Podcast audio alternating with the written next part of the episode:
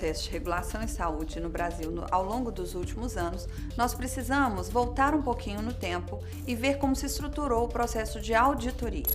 A auditoria no Brasil, ela começa lá no antigo INAMPS, quando ainda nem sonhávamos em ter o SUS e o sistema suplementar como nós temos hoje ele bem estruturado. O marco regulatório em saúde, ele é considerado a partir da estruturação da ANS.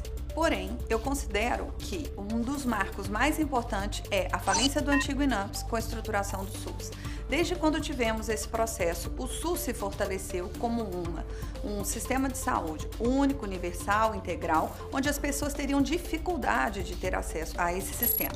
Por causa disso, cresceu também o sistema suplementar. A partir do momento em que nós tivemos a estruturação do setor suplementar com esse crescimento, sabia-se que chegariam produtos de saúde no Brasil. Com a entrada de produtos de saúde no Brasil, o crescimento desses produtos, nós precisaríamos de ter órgãos para nos ajudar a controlar a entrada desses produtos e também para regular a utilização, uma vez que esses produtos impactam diretamente no custo assistencial. Para isso, nós precisamos conhecer a estrutura atual do sistema de saúde brasileiro. Começa com o Ministério da Saúde. O Ministério da Saúde, ele é o órgão responsável por delimitar todas as ações de saúde no Brasil, sejam elas públicas quanto privadas. Já que vamos focar no setor suplementar, nós precisamos então falar sobre a ANS. A ANS é a Agência Reguladora em Saúde. Qual que é o principal papel da ANS? É regular o setor suplementar. Lembrem, regular o setor suplementar são planos que pertencem ao sistema suplementar. O que é isso? As autarquias não fazem parte do processo regulatório da ANS. O SUS também não faz parte do processo regulatório da ANS. A ANS, ela hoje tem um rol, um rol de cobertura mínima obrigatória. Quem é obrigado a seguir esse rol? Apenas as operadoras que se estruturaram a partir da Lei 9656. Bem, o que é a Lei 9656? A Lei 9656 é o que nós falamos agora no início, é o marco regulatório em saúde.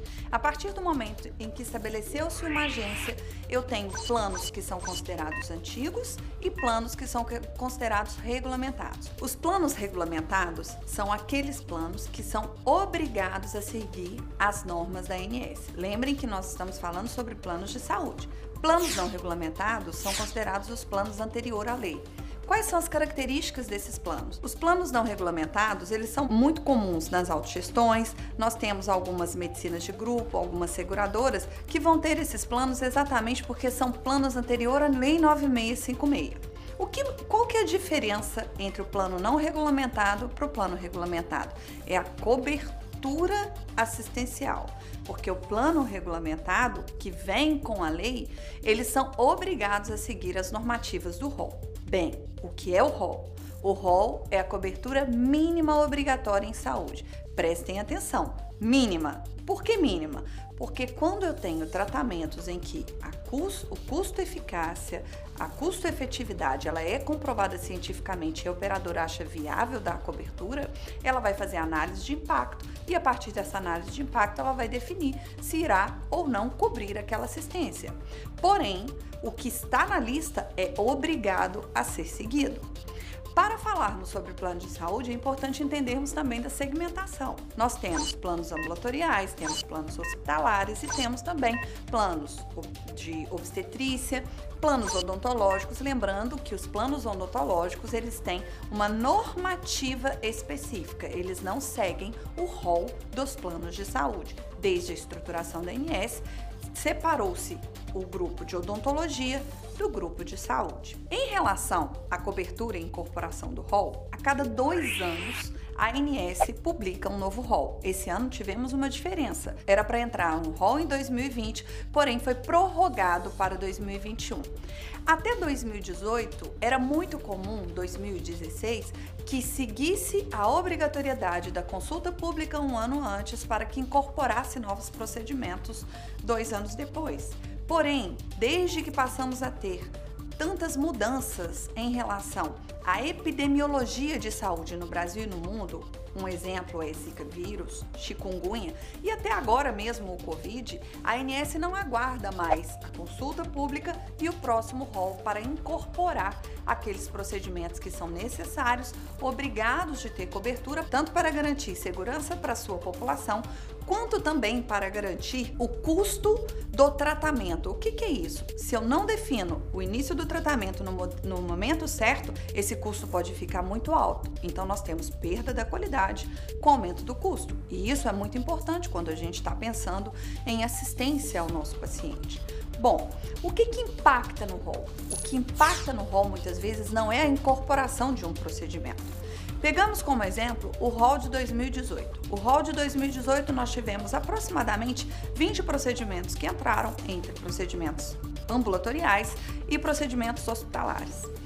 A Fina Saúde, eu me lembro, que fez um cálculo de impacto de 4% no custo das operadoras de saúde. Porém, o custo foi muito maior. Por quê?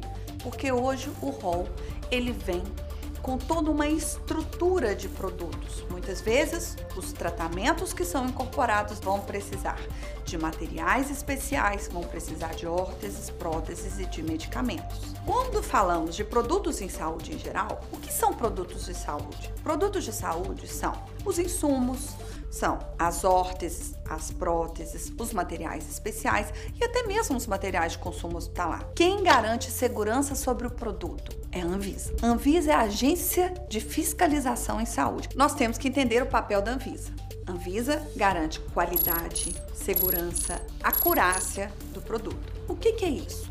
Toda vez que eu tenho um produto para ser disponibilizado para a população, esse produto tem que passar pela análise técnica da Anvisa. Quem manda esse produto para a Anvisa? A indústria. Vocês vão reparar que sempre no bolário vai estar escrito assim, conforme recomendação do fabricante. Por que conforme recomendação do fabricante?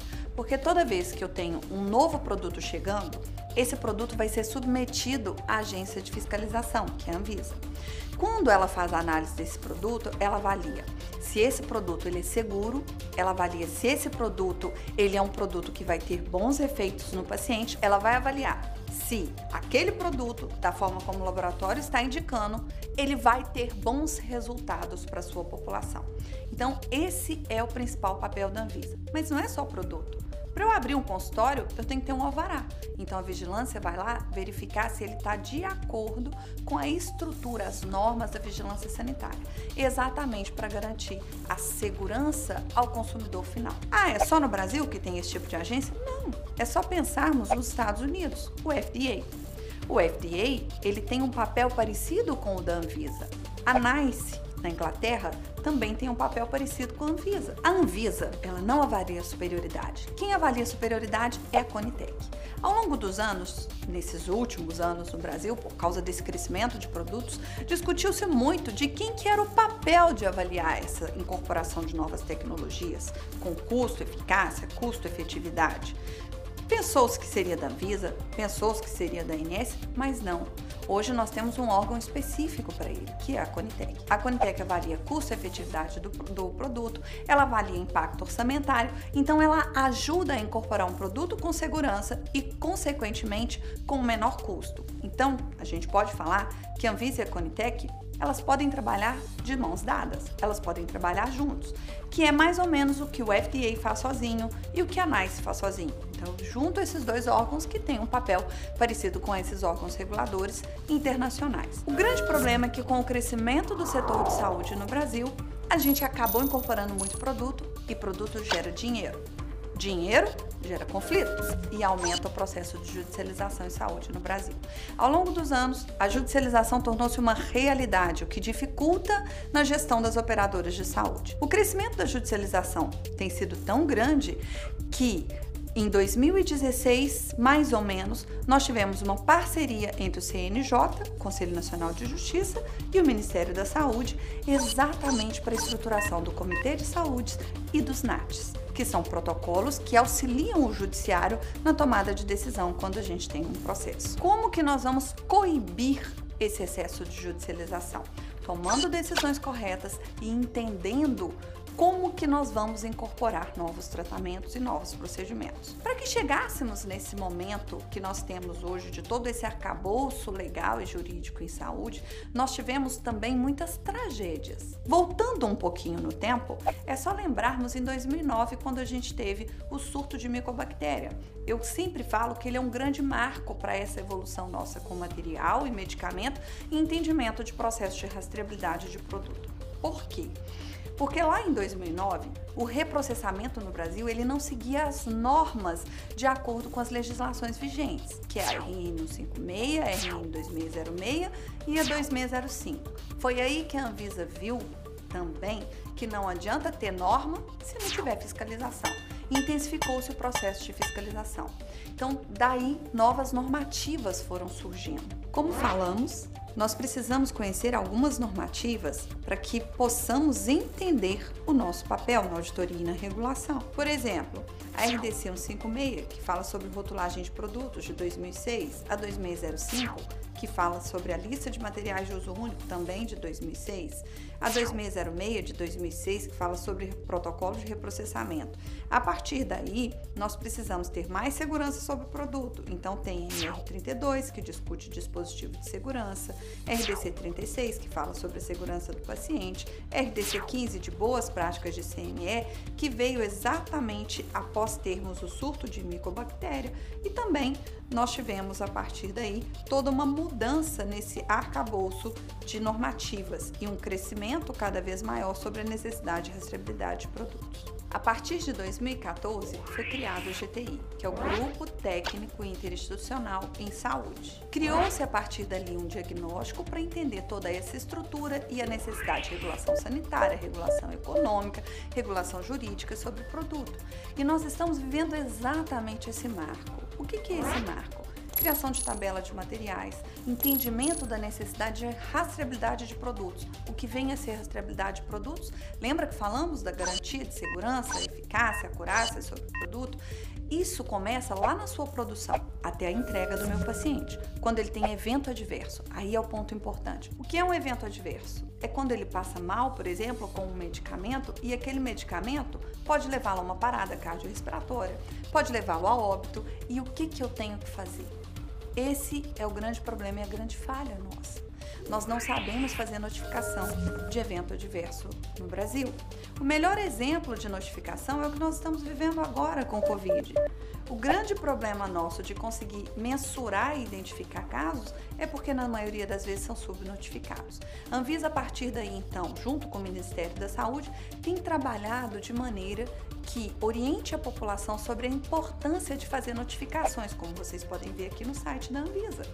Vocês têm obrigatoriedade de notificar quando algum evento acontece. O que nós precisamos entender é que as instituições, as autarquias, elas têm um papel fundamental para os processos de auditoria e para os processos de regulação em saúde. Qual que é o nosso papel como gestor, como regulador e como auditor? Entender o papel dessas instituições e participar. Como que nós vamos participar? Através de consultas públicas, através de notificações e entrando em contato com os órgãos quando for necessário. Quando fizermos a nossa parte, nós estaremos ajudando na gestão de saúde do Brasil.